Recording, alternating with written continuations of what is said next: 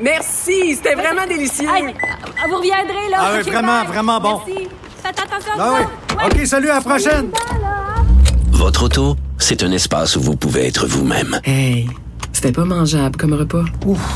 Elle mérite d'être bien protégée et vous méritez d'être bien accompagné. Trouvez la protection la mieux adaptée à votre auto avec Desjardins Assurance et obtenez une soumission en quelques clics sur desjardins.com. Protégez vos dépôts, c'est notre but. La SADC protège vos dépôts dans les institutions fédérales, comme les banques. L'AMF les protège dans les institutions provinciales, comme les caisses. Oh, quel arrêt! Découvrez ce qui est protégé à vos dépôts sont protégés.ca.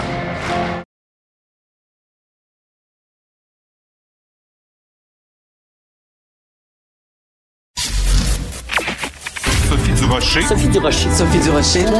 Mon nom est Sophie Durocher. Sophie Durocher. Des opinions éclairantes qui font la différence. Cube Radio.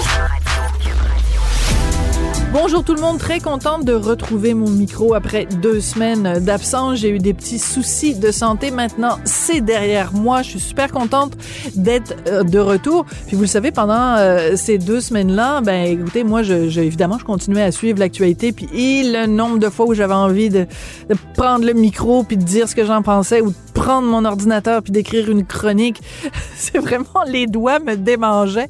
Et là, je commence l'émission euh, ce matin. Je lis le journal je vois la nouvelle suivante. Les cégeps plaident pour le recours à un logiciel de correction lors de l'épreuve uniforme de français, alors que la plupart, plus du quart des cégepiens n'obtiennent pas la note de passage en orthographe. OK, on va leur donner un logiciel pour corriger leurs fautes de français dans un examen de français. Et je te dis, pendant deux semaines, je me suis ennuyée d'avoir mon micro. Et je, pense, je me disais, ah ben j'espère qu'il va y avoir des histoires dont je vais pouvoir rire, que je vais pouvoir ridiculiser. Mais ça, j'avoue, je m'attendais pas à ça. Vraiment, quand j'ai vu ça, j'ai poussé un grand. Ben voyons donc. Sophie Durocher. Entendez les dessous de sa dernière chronique. Cube Radio.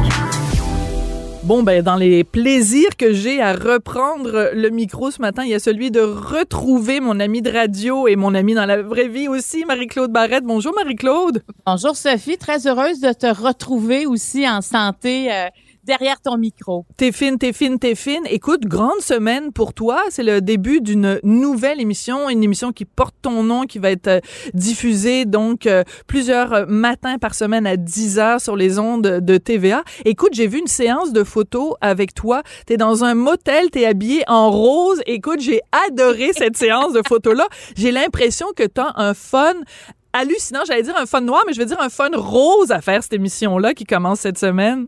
Absolument. Il y a, il y a quelque chose de, de plus personnel, de plus Oui. éclairé pour moi, là, tu sais, dans, et on dirait que je m'en permets plus. J'ai l'impression de pouvoir prendre une place que j'osais pas avant. Hmm. Et euh, je suis, euh, puis c'est ça, il y a un photographe qui m'a approché, Bertrand, externe, il m'a dit, écoute, est-ce que ça te tente de pousser la folie un peu plus que tu le fais d'habitude?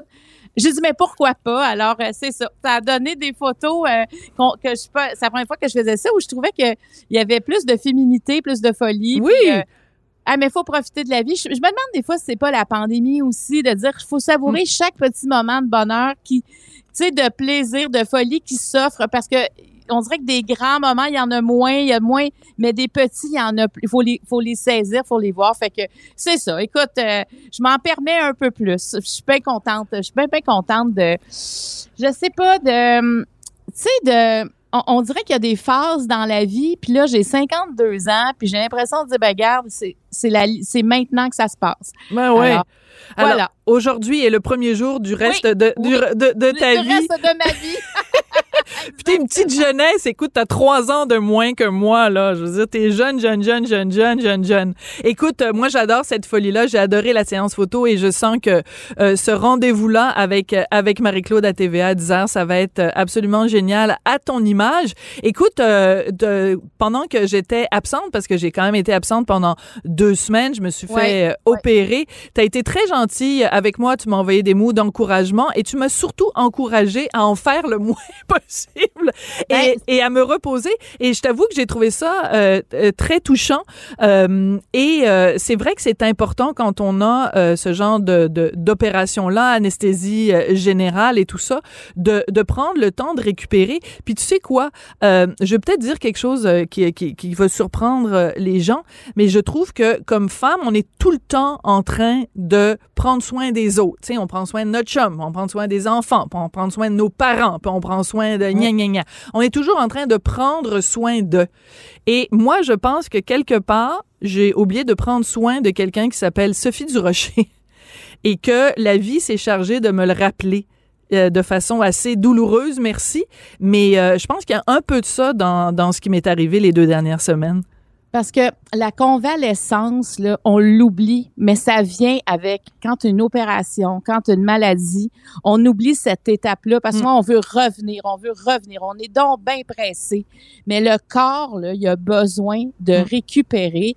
Et, et la convalescence, c'est aussi c'est comme lâcher prise et se laisser euh, pas juste gâter, c'est pas gâter, c'est il faut qu'on s'occupe de toi. Tu sais, Mhm. tu as besoin tu as besoin d'être soutenu sur une base quotidienne et c'est pour ça que je t'écrivais parce que je trouve que des fois on saute cette étape-là et moi je le rappelle quand il y a des gens qui vont pas bien puis je me ah, prenez le temps de vous remettre parce que ça va vous rattraper de toute façon. Sais, Mhm. si on si on prend pas le temps. Donc la convalescence c'est super important.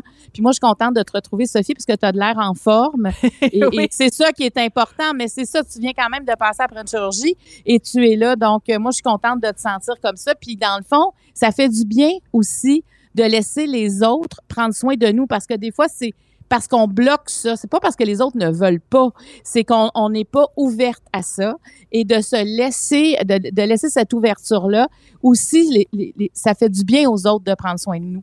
Mm. Moi je trouve que ça ça nous rappelle des choses essentielles de la vie des fois, euh, être malade. C'est plate que ça arrive là mais quand même. Oui, puis alors donc il faut il faut en parler parce que moi c'est un dossier écoute que je ne laisserai pas tranquille. Euh, j'ai été euh, opérée à l'hôpital général juif de Montréal, un hôpital universitaire euh, anglophone, donc qui est un hôpital qui est là évidemment pour que la minorité anglophone au Québec ait- a le droit évidemment d'avoir des soins de santé dans sa langue. Le problème c'est que à trois reprises j'ai été confrontée à des chirurgiens, donc les gens qui devaient euh, prendre soin de moi, qui ne parlaient pas un mot de français. Puis Marie-Claude, là, je tiens à le spécifier, c'était pas genre, il s'exprimait dans un mauvais français. C'était pas un mot de français. Hey. C'était même pas bonjour, Marie-Claude. Même pas bonjour, même pas je suis le désolé, je ne parle pas le français. Rien.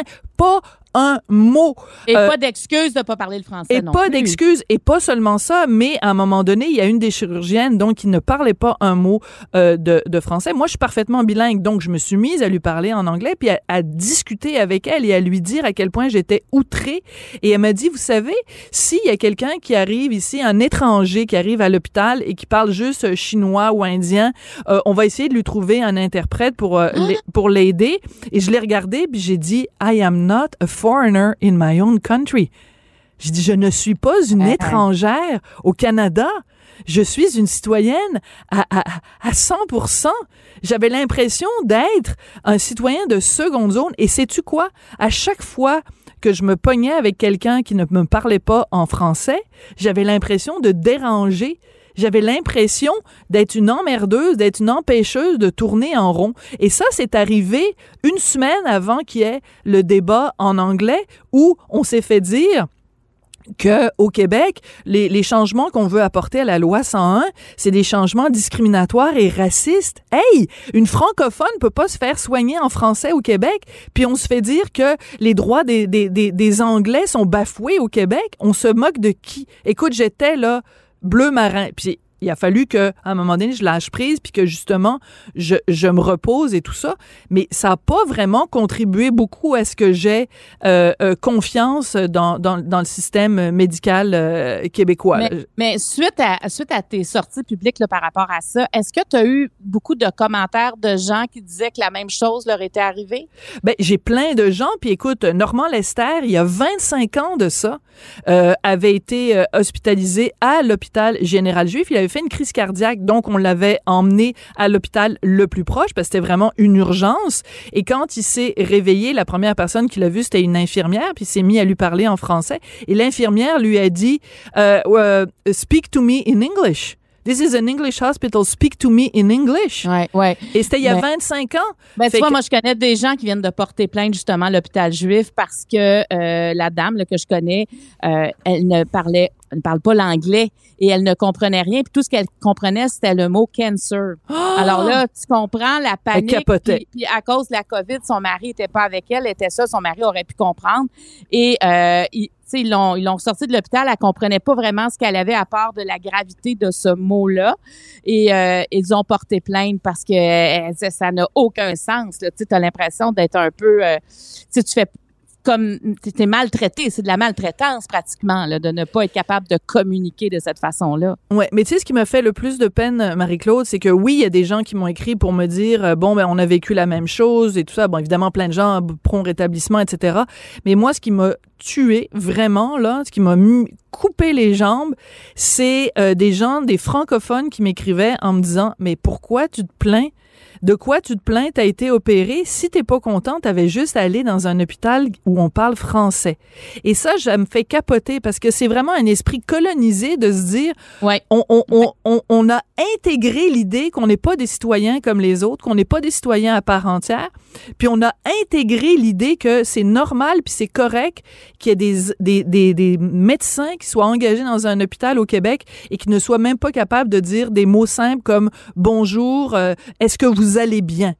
Et bonjour, est-ce que vous allez Ouais. bien? Ça, exiger ça, là, c'est être une emmerdeuse, puis ça, c'est une fauteuse de troubles et tout ça. Mais que des francophones m'écrivent ça, ça veut dire que eux ont intégré l'idée que tu vas dans un hôpital au Québec, puis tu parles la langue de l'autre, et que c'est pas ta langue à toi qui, qui, qui, qui qu'on- on n'a même pas cette décence-là élémentaire de te parler ta langue. Et ça, ça m'en dit long sur ce que pense un bon nombre de Québécois francophones. Je trouve ça hallucinant. Et dis-moi, moi, tu sais, je, je, je voyais que tu tweetais là, pendant que tu étais à l'hôpital, là, tu sais, quand tu as parlé de ça la première fois.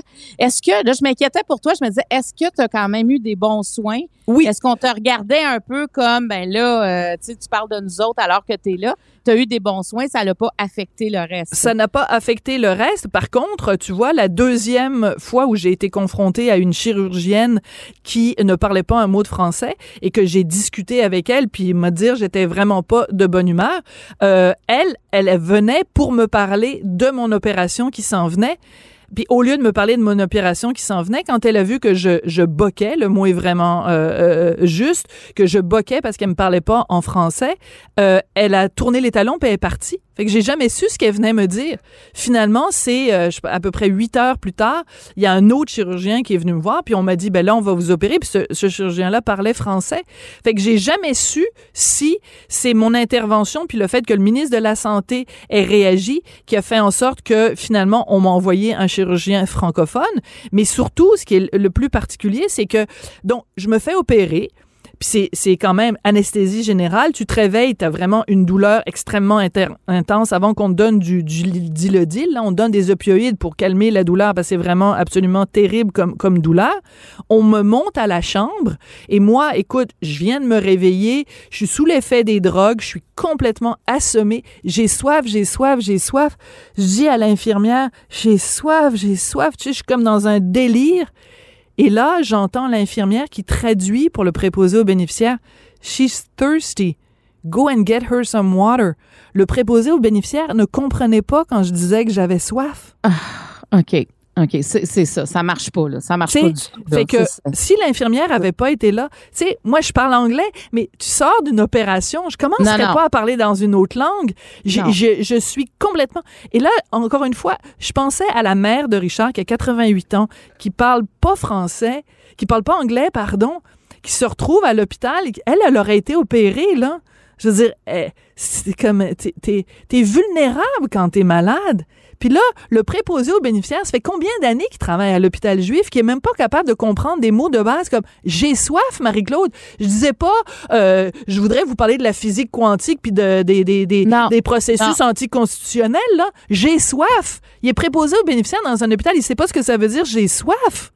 Écoute, je capotais, Marie-Claude. Je Est-ce que tu capotais. penses qu'il y aura des changements qui vont être apportés? Ben moi, je, je te le dis là, moi je vais porter plainte euh, au, au collège des médecins parce que c'est un droit.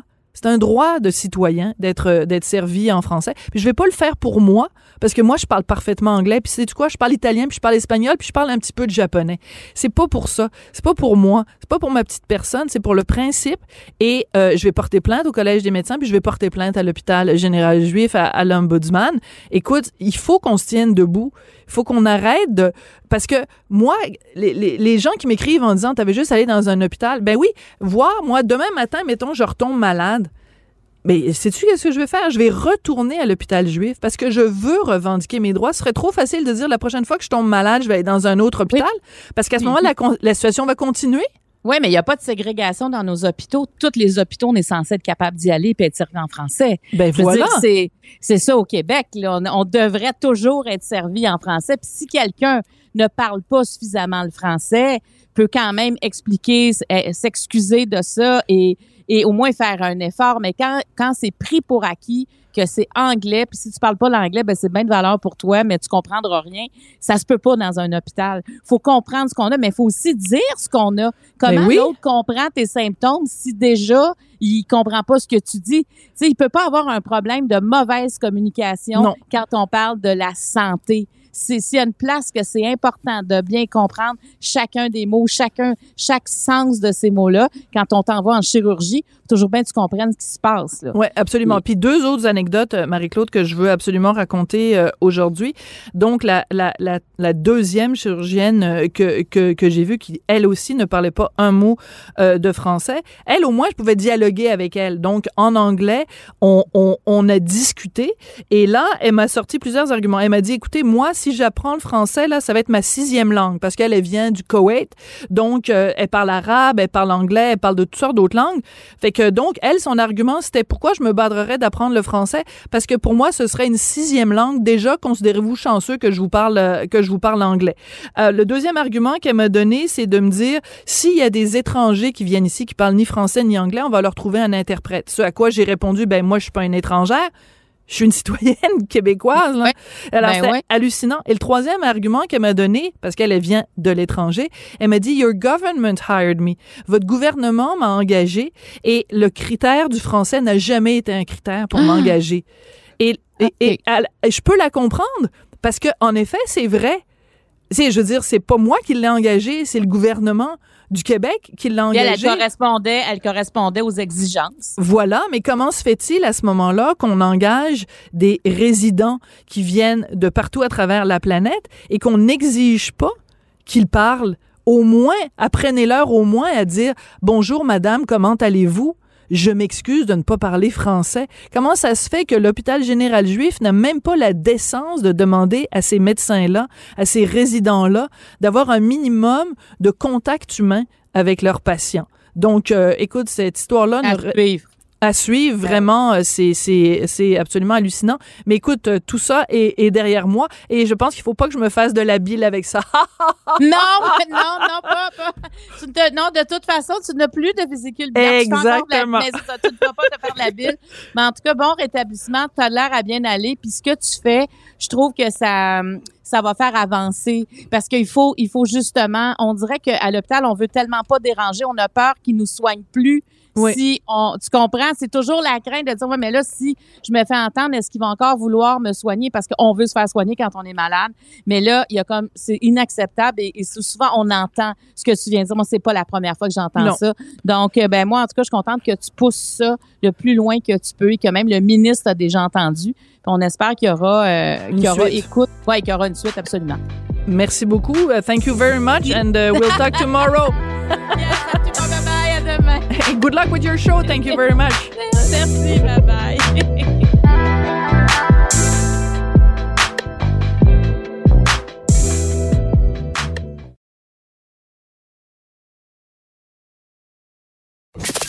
Avertissement. Cette émission peut provoquer des débats et des prises de position pas comme les autres. Vous écoutez Sophie Durocher. Alors, c'est aujourd'hui, le 13 septembre, que recommence votre saison d'une émission hyper populaire, District 31 à Radio-Canada. Et euh, ben, l'auteur, Luc Dionne, est au bout de la ligne. Bonjour, Luc. Allô, Sophie. J'ai l'impression que je te parle chaque année pour chaque nouvelle saison euh, de, de District 31. Qu'est-ce qu'elle a de différent des autres cette saison-ci, Luc? Euh, pas grand-chose. non, c'est pas comme ça. Il faut que tu me dises c'est la meilleure, puis euh, elle est meilleure que toutes les autres, puis j'ai jamais été aussi bon. C'est ça qu'il faut que tu me dises, Luc. Ah, je suis pas capable de dire ça, moi, là. J'avais l'inventeur de chez Brouille Martineau, là, tu sais. Nos, nos divans sont confortables. Non, non, non, ben, pas du tout. Quand je dis euh, c'est pas différent des autres, c'est-à-dire que ça s'inscrit dans une espèce de continuité mais ça va déménager. Là, ça, je vous le dis, on se débarrasse d'histoires qui traînaient un petit peu. Euh, puis très franchement, là, je suis comme un peu tenu moi-même les traîner, ce qui fait qu'on règle ça euh, assez rapidement. Puis euh, bon, voilà, on, on, bouscule un peu, hein, c'est toujours pareil. C'est c'est une sixième année. On veut pas que les gens, on veut pas s'endormir nous, comme créateur, en fait, là, comme auteur, puis Mhm. les réalisateurs, puis un peu tout le monde.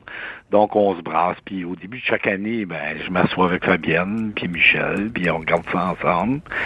Puis cette année, ben, c'est ça, on a pris des décisions. euh, j'ai expliqué la semaine dernière, euh, il y a un homme d'affaires qui m'avait dit un jour, on ne nommera pas là, pour pas le mettre dans l'embarras, mais il m'avait dit un jour, euh, il m'avait demandé si je connaissais la définition du corporatisme.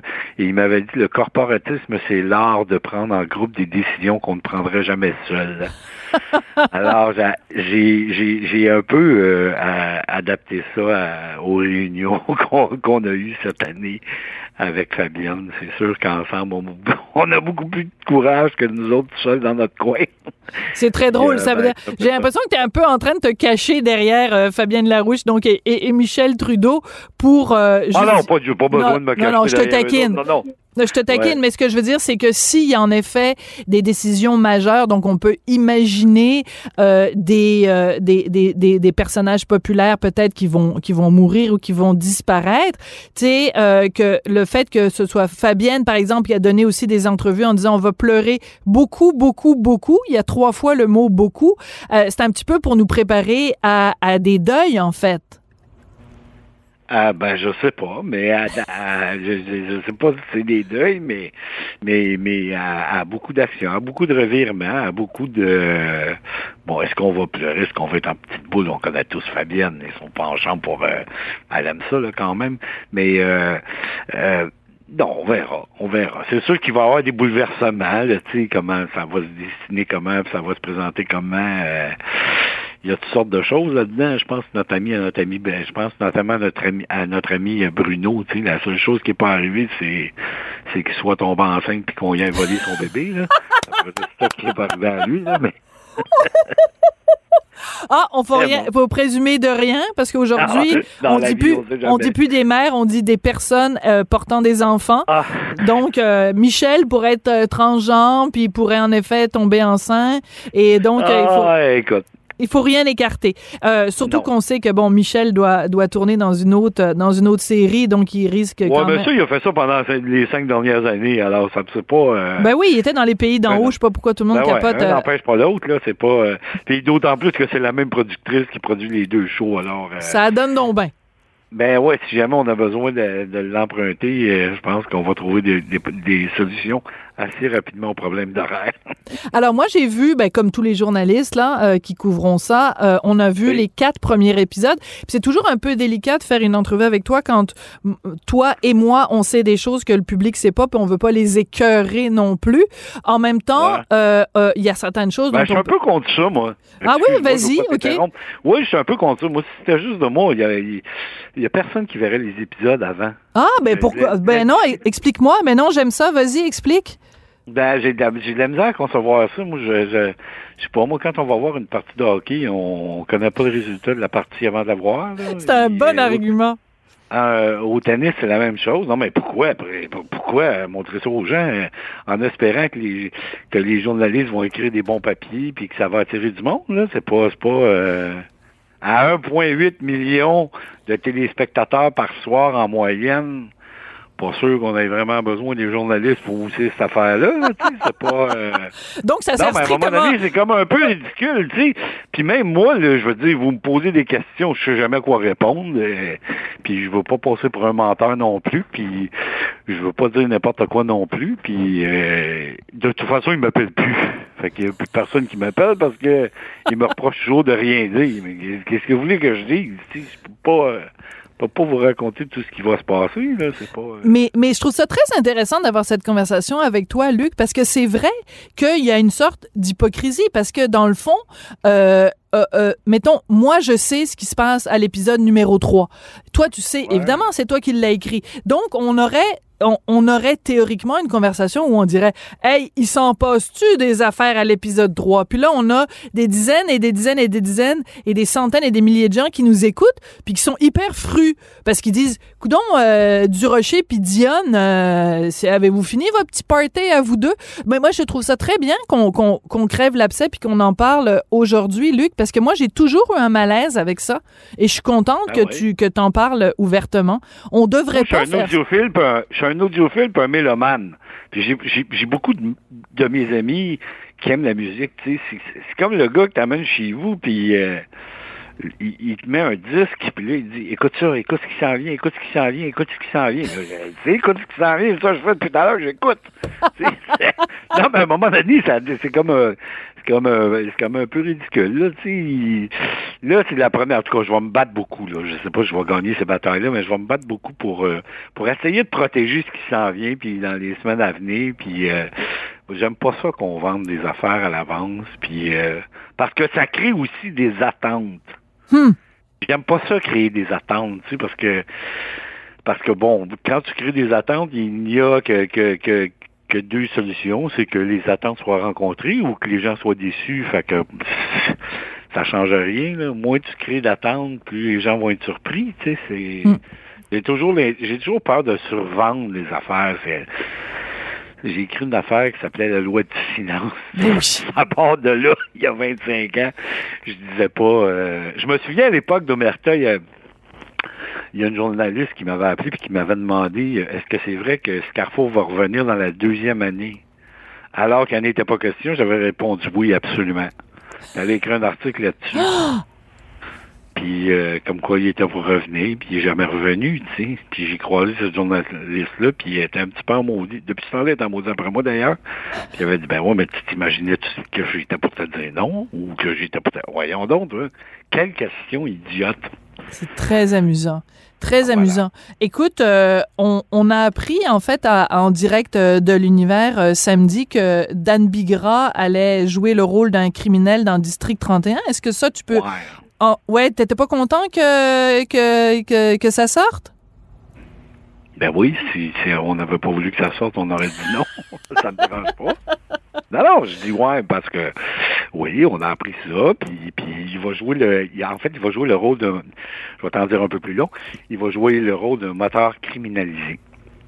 Avec notre ami François Labelle. Alors, ils seront deux. Deux airbikes. C'est le fun, hein? Oui. Oh, puis Dieu sait que Dan Bigra, quand il prend un air bête, son air est vraiment bête. Écoute, moi, là, j'ai travaillé avec Dan. Il a déjà joué un moteur criminalisé, d'ailleurs, dans une de mes séries qui s'appelait. Elle s'appelle de même, ils n'ont pas changé de nom encore. Le dernier, The Last Chapter en anglais. Ouais. Je l'avais trouvé très, très, très bon. J'avais trouvé qu'il y avait, il y avait, bon, c'est ça. Il y avait, il y avait la face qu'il y avait avec l'emploi, là, tu sais. Il y avait, euh, ça- il y avait le costume au complet, là. La bête et tout.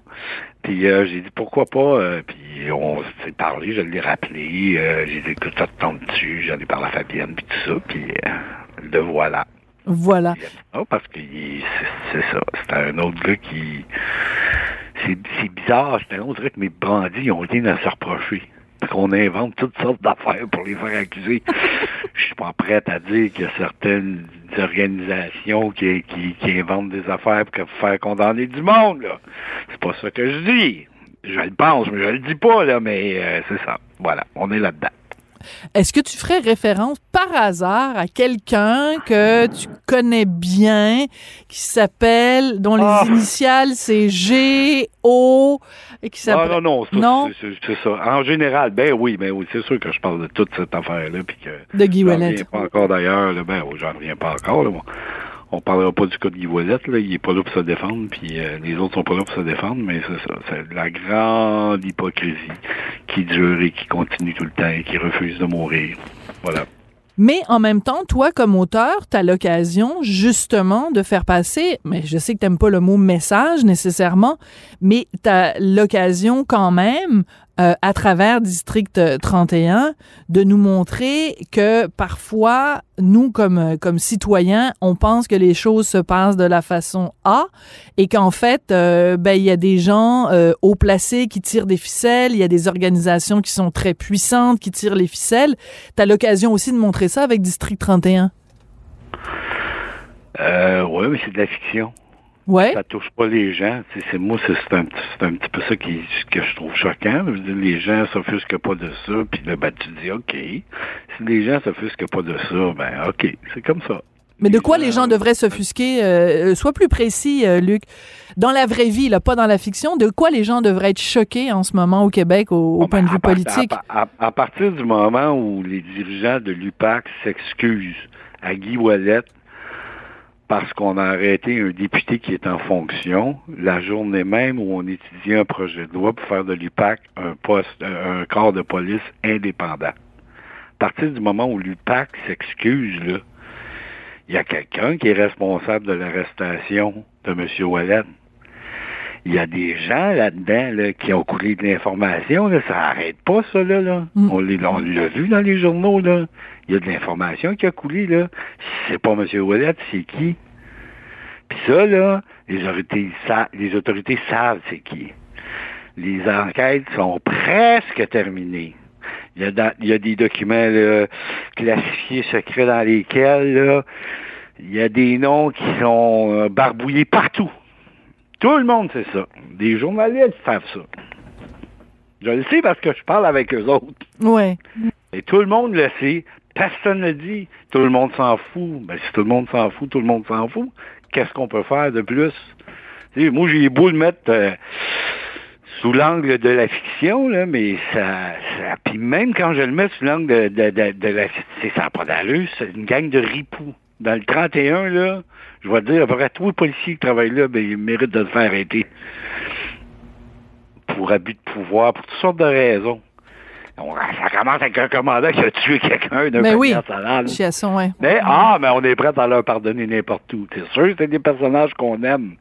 Mais c'est c'est quoi, Sophie? Dans la vie, là, il y a des policiers, là, à qui ça arrive, ces choses-là.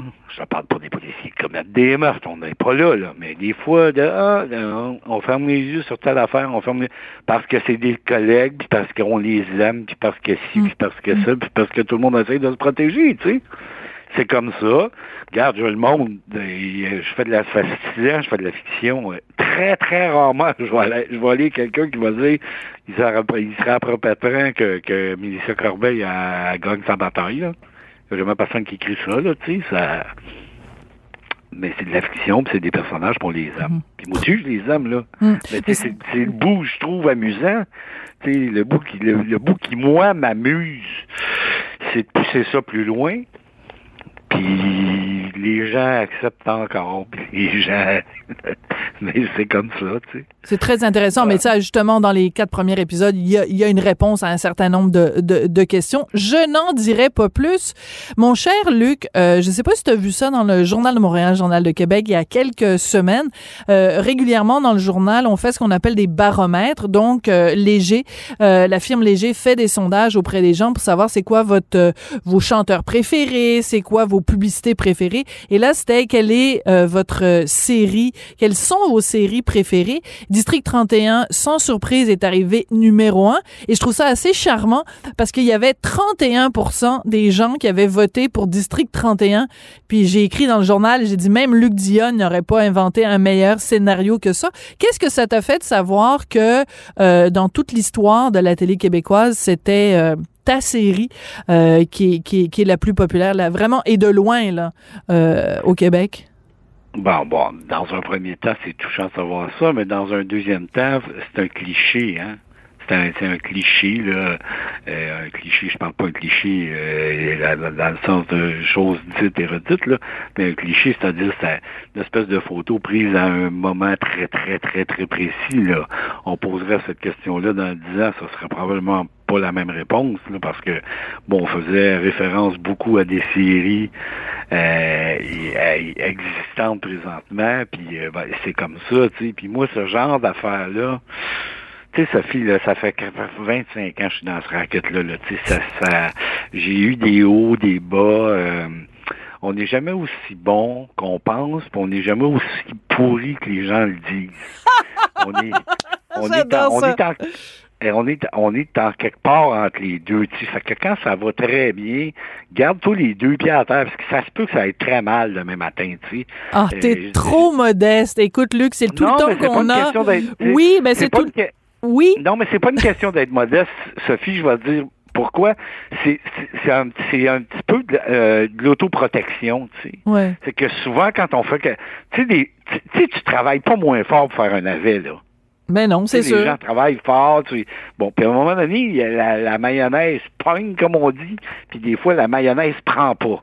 Tu sais, puis c'est pas... Euh, c'est pas nécessairement de ta faute. Faut pas que tu ramènes ça à toi. Fait que c'est pas.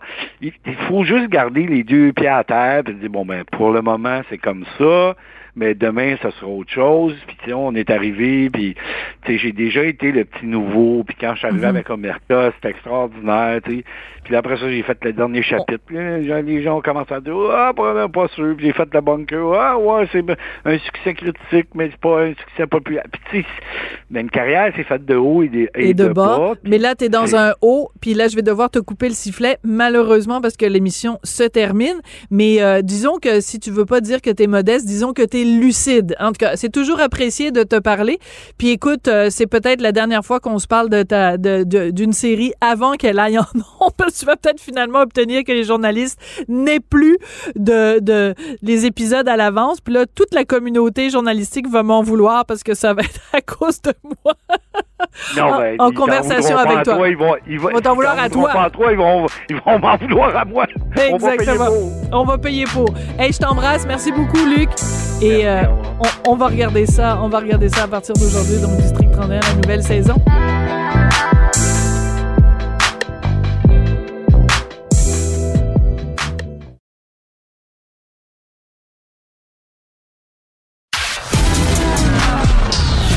De la culture aux affaires publiques. Vous écoutez Sophie Durocher. Cube Radio. En fin de semaine, c'était le, on soulignait le 20e anniversaire, évidemment, du 11 septembre 2001 et du drame qui s'est produit euh, à New York et euh, au Pentagone. Mais euh, il y a un texte qui m'a touché plus que d'autres sur le 11 septembre 2001. C'est un texte qui est signé par mon ami et collègue Roger Brulotte parce qu'il nous racontait son 11 septembre 2001 qui a rien, mais rien à voir avec la chute des deux tours du World Trade Center. Il est au bout de la ligne. Roger, bonjour. Bon matin, Sylvie. Eh, écoute, euh, Roger, euh, tu m'as fait pleurer quand j'ai lu euh, ton texte en fin de semaine. C'est tellement touchant. Ton texte s'intitule Une partie de ma vie a été arrachée. Puis comme tu as publié ça hier, dimanche, le 12, ben, tout le monde pensait que tu faisais référence au 11 septembre 2001 et les tours jumelles du World Trade Center mais pas du tout. Explique-nous ce qui s'est passé pour toi le 11 septembre 2001. Le 11 septembre 2001, c'est une journée assez spéciale. Je suis dans ma voiture, puis là, je conduis. Et ma femme, à l'époque, on venait de se divorcer, Carole Pio m'appelle pour me dire Roger, il y a un attentat contre les deux tours à New York. Je lui ai répondu, j'ai dit Carole, merci, mais aujourd'hui, j'ai une autre priorité. Est-ce qu'est-ce qu'il y a, Roger?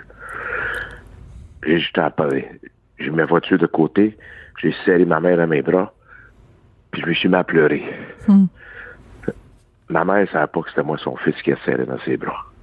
Hmm. Et cette journée-là, je l'ai emmené dans une résidence surveillée pour le restant de ses jours. Je suis encore émotionnel quand je t'en parle. Mais c'était pour moi, c'était ça des taux. Puis encore aujourd'hui, c'est ça. OK, mais je, je, je veux pas de côté des taux du tout, mais tout le monde vit son drame. Et moi, cette journée-là, mais c'est ma mère qui savait plus c'était qui son fils. Ça a été bien difficile pour moi, encore aujourd'hui. Ouais. Puis euh, on, on, a beaucoup de, tu sais, euh, par la magie de la radio, j'aimerais beaucoup te prendre dans mes bras, Roger, pour euh, euh épancher un peu ta peine parce qu'on sent que 20 ans plus tard, euh, la douleur est encore là. Donc ta maman a la maladie d'Alzheimer à ce moment-là. Ça fait combien de temps que, que tu le sais? Ça fait, tu nous dis, elle ne savait pas, elle te regardait puis elle savait pas que tu étais son fils. Ça faisait combien de temps au moment où tu as décidé de la placer en résidence surveillée qu'elle souffrait de l'Alzheimer? Mais ça faisait au moins 5-6 mois, mais j'y croyais pas. Hmm. Les gens qui ont vécu l'Alzheimer avec leur famille, notre première chose, c'est de reconnaître et de l'accepter. Et on ne l'accepte pas, on ne le reconnaît pas. On trouve toujours une excuse majeure.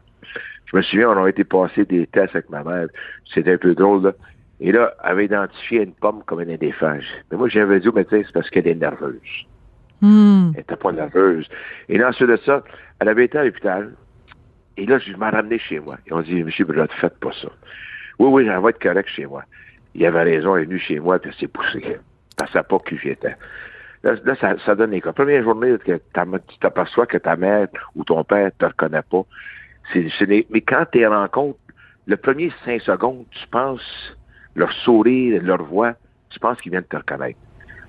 Va leur donner ces cinq secondes-là, mais à, la fin, non, c'était plus le pas du tout, du tout, du tout. Et pour moi, euh, j'ai vécu dans tout ça des moments difficiles, c'est que ma mère aimait que je chante My Way. Puis quand je vois des parties, les gens chantent No My Way. Mais c'est pour ma mère que je chante ça. Fait qu'à chaque fois que je la chante, j'ai de la joie, de la tristesse et de la fierté. Peut-être c'est pour ça que j'ai tant d'émotions quand je la chante. C'est ma mère. C'est ma mère m'a parlé trois fois. Seulement trois fois avant son décès parce qu'elle avait l'Alzheimer. La première fois, elle m'a demandé de chanter My Way. Allez écouter le début puis vers la fin, elle n'était plus là. Hmm. Ensuite ça, mes cheveux. Ma mère, à chaque fois que je voyais ma mère, elle a toujours placé mes cheveux. Toujours, toujours, toujours. Jusqu'à quel âge, je ne sais pas. Et là, un matin, je m'en vais la voir au centre Paul Lisotte, qui a été formidable avec elle à Montréal-Nord. Et là, je suis arrivé, elle dit, j'aime pas tes cheveux. de nulle part. Mais j'ai dit, man, qu'est-ce qu'il y a? Ah, j'aime pas ça. Elle m'a jamais dit pourquoi, puis ça a arrêté là. Et moi, je dis à des gens de ne pas vivre ce que j'ai vécu. Ma dernière conversation avec ma mère, les médecins m'avaient demandé, et les infirmières, demande à ta mère de quitter pour les meilleurs mondes. OK? Tu veux dire l'aide médicale à mourir ou tu veux dire simplement des soins palliatifs? Non, j'ai juste demandé. Elle était déjà au CHSLD, c'est lui. Fait que, mm. Elle était dans un autre monde, comprends-tu? Et de là, elle, elle, s'est dit, euh, je fais quoi ici? Mais elle, m'en parle pas, l'infirmière. Mais ils ont dit, pourquoi tu ne demandes pas qu'elle s'en aille? Ben, je vais lui demander. Ça fait 20 minutes que je lui parle. Et là, ma mère, avec ses beaux yeux bleus, se tourne lentement vers moi et elle dit, Roddy, pourquoi tu veux que je meure? Ah! Peux-tu t'imaginer ma réaction, Sylvie? Ben, j'ai dit, man, vis donc si longtemps que tu veux. Hmm. La dernière conversation que j'ai eu avec elle. Mais j'aurais donc aimé ça lui dire, je t'aime, maman. C'est pour ça que je dis aux gens, quand vous voyez des personnes sont dans un coma, se préparent à s'en aller, dites-leur donc que vous l'aimez. Vous savez pas jusqu'à quel point qu'il vous entend. Moi, je vais dire, ouais, j'aimerais bien mieux que quelqu'un me dise que je t'aime que va mourir. Il me semble que c'est ça que je me dis. Alors, moi, je dis aux gens, dis à ta personne que tu l'aimes. Elle va partir pareil. Hmm. Dis-y que tu l'aimes. Mais... C'est mon gros, gros regret. Oui, mais Roger, tu sais quoi? Euh, le texte que tu as écrit dans le journal, qui est absolument magnifique, qui est très touchant, puis on reconnaît toute ton humanité, puis toute ta sensibilité. Euh, c'est la plus belle déclaration d'amour à ta maman que tu pouvais faire. Moi, je suis sûre que peu importe les mots que tu as utilisés pour parler à ta mère, entre les lignes, ça disait Maman, je t'aime, tu penses pas? Oui. Oui, euh, oui, sans aucun doute. J'ai dit ça parce que je l'aimais. Mais j'aurais donc ça qu'elle m'entende dire je t'aime. Hmm. C'est ça que aimé ça qu'elle m'entende dire. Tu sais, j'avais ça que je dis, man, je t'aime. Puis là, ça a tourné de bord, elle m'a dit, moi aussi. Ah, pense à ça, Sylvie. Mm, mm. Faut juste penser à ça. Mais elle me l'a dit pareil. Comme tu mentionnes, elle me l'a dit. J'ai pas fait ça, j'ai fait ça pour elle, pour l'aider. Elle est partie pas longtemps après. Mais je fais juste dire ça. Dites aux gens que vous les aimez. Ils savent qu'ils vont partir. Ils savent. Mm. Ils sont rendus là. Mais tu leur dis je t'aime. C'est quoi le problème? Roger. dit de partir, mais en même temps, dire je t'aime. Je sais pas. Ouais. Mais je pense pas qu'il faut que tu aies de regrets. Mais Roger, c'est important le texte que, que tu as écrit pour sensibiliser les gens aussi à, à la cause de l'Alzheimer. Écoute, quand tu Ah. racontes que ta mère est dans un, dans un cabinet de, de médecin et puis lui montre une pomme puis elle dit que c'est un éléphant, euh, et, et- écoute, c'est comme je vais, je vais utiliser une blague peut-être, mais il y a vraiment un éléphant dans la pièce. Là. Si toi, tu vois pas que ta mère a l'Alzheimer quand elle prend une pomme pour un éléphant, euh, c'est que vraiment, tu étais dans, dans le Puis je pense qu'il y a beaucoup de familles aussi, quand il y a un proche qui a euh, l'Alzheimer, même au début, au balbutiement, les, les familles sont dans le, le déni très souvent. Faut pas oublier, c'était un deuil vivant. C'est ça, hein? C'est un deuil vivant. Ben, un Et là, tu, tu, quelqu'un là, qui a de l'Alzheimer, immédiatement, tu dis, elle me reconnaîtra plus, ça devient un deuil vivant. faut que tu l'acceptes. faut que tu l'acceptes. Et c'est pas facile. C'est pas facile de l'accepter. Je l'ai vécu, moi, je peux vous le dire. Et puis, euh, euh, j'allais voir ma mère, puis tous les fois, tu vois ta mère, là, je, faisais le baseball en même temps, fait que je voyageais, j'étais chanceux. Il m'acceptait, j'allais à 3 heures le matin, j'allais la voir. J'avais pas d'heure parce qu'à cause du baseball. Parce que à tous les fois, tu vas la voir. Moi, je peux dire que pendant deux ans et demi, à chaque fois j'ai vu ma mère, à chaque fois j'ai embarqué dans la voiture, j'ai pleuré après. J'ai honte de le dire, j'ai pleuré. J'ai pleuré pas. J'ai pleuré parce que j'avais de la peine pour ma mère. Ma mère, pendant ce temps-là, imagine maintenant, c'est lui, là, elle, avait, elle voyait toujours des enfants emprisonnés dans un feu 24 heures par jour. Hein? Ouais. C'était ça 24 son. heures par jour. Dans sa tête, elle avait comme des hallucinations, elle avait des. euh, C'est ça qu'elle voit. Mais elle, elle a vécu, pour les gens d'un certain âge ou de l'histoire, il y avait un gros feu dans l'est de Montréal, des enfants. Oui. été, euh, à- mais elle, elle a vécu ça comme jeunesse, pas au cinéma, mais elle a vécu ça. Elle sait c'est quoi l'histoire. Puis je me souviens, elle m'en parlait souvent de ça. Et là, là, j'allais la voir, puis elle disait, fais attention, les enfants sont plus dans le feu, il faut qu'on les sorte. À tous les jours. À tous les jours pendant deux ans. Ouf. C'était pas le fun pour elle, là. Non. C'était pas le fun pour elle. C'est pour ça. Et moi, ben là, j'essayais de la consoler. Puis je lui parlais. Je parlais de tout. Les, les infirmières étaient, les proposés étaient tellement, tellement dynamiques avec moi. Ils me disaient, parle-y à ta mère. Parle-y surtout de son passé, puis elle va revenir. Parle-y pas d'aujourd'hui. Fait que je lui parlais. Je parlais de différentes choses. Et puis, oh, je voyais un sourire. J'ai peut-être elle m'a compris là. Je sais pas. Elle me faisait un beau sourire. Mais ça valait, ça valait ça. Et ce que je trouvais difficile, c'est le nombre de personnes qui n'avaient pas de visite. Ah, ça, c'est l'horreur. Ça, je peux te dire, moi, tu sais, ce que je faisais, j'allais les voir. J'allais T'es voir ma mère, incroyable. je faisais tout des- je des chambres. Là, je disais bonjour. Quand ils me voyaient, ils me faisaient un sourire. Tu sais, tu sais, là, quand je voyais des gens là, qui mangeaient le midi, là, avec une poupée dans les mains. La pauvre madame ne savait pas du tout ce qu'elle était, puis était toute seule. J'allais la voir.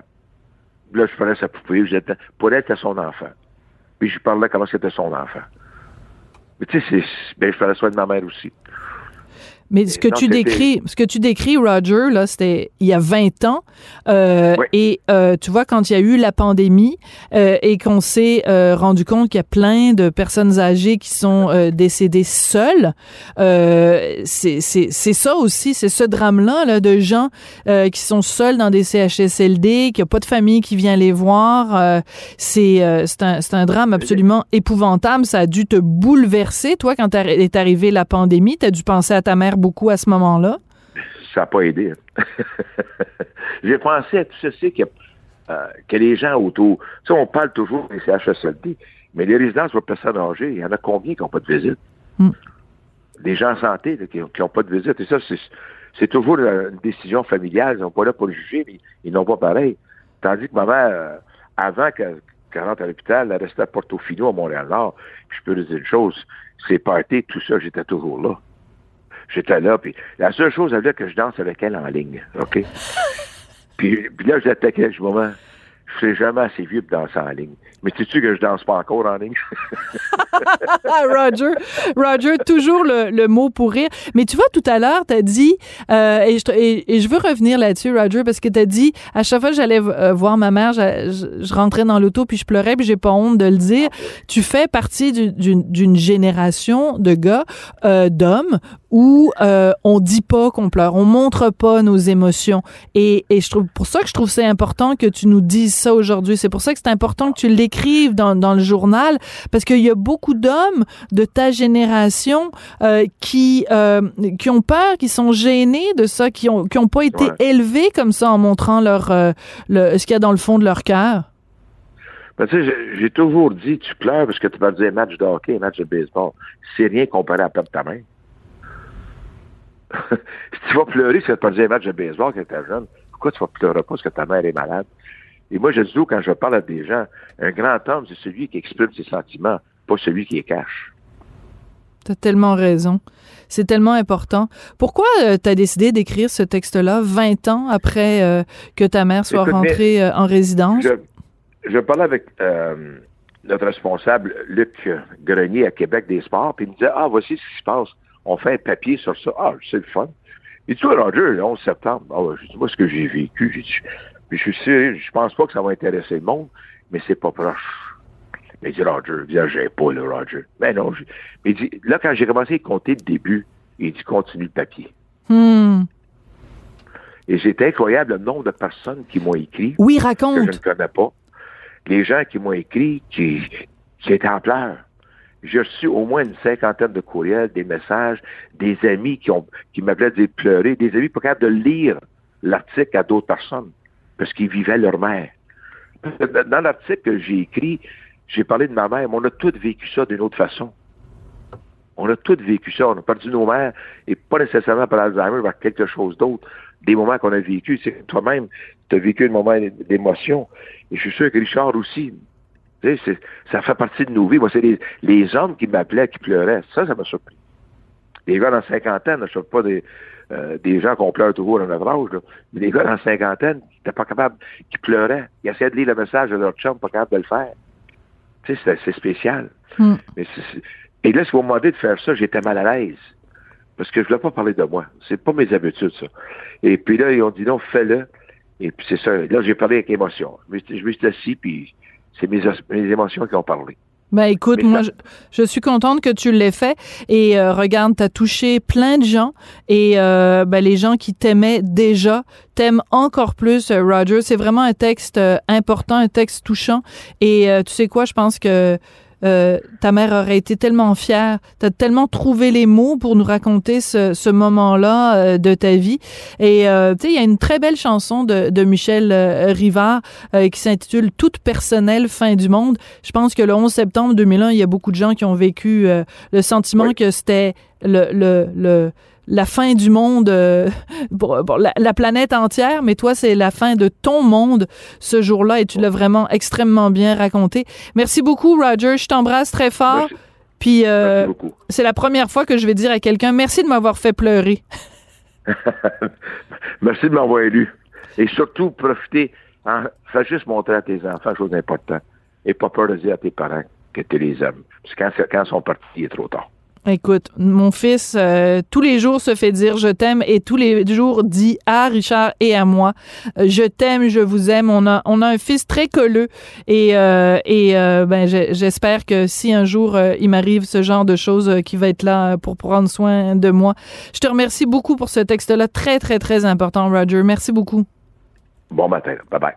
Alors, allez lire ça sur le site du Journal de Montréal, Journal de Québec si vous n'êtes pas capable de lire à vos chums parce que c'est trop difficile la lecture et que vous partez à pleurer, ben faites juste lui envoyer. Ça s'intitule euh, Une partie de ma vie a été arrachée. Un témoignage vraiment, vraiment, vraiment euh, touchant et pertinent de Roger Brulotte. Puis aussi nous conscientiser, hein, les premiers signes de l'Alzheimer, comment ça commence, à quel moment il faut commencer euh, à s'inquiéter.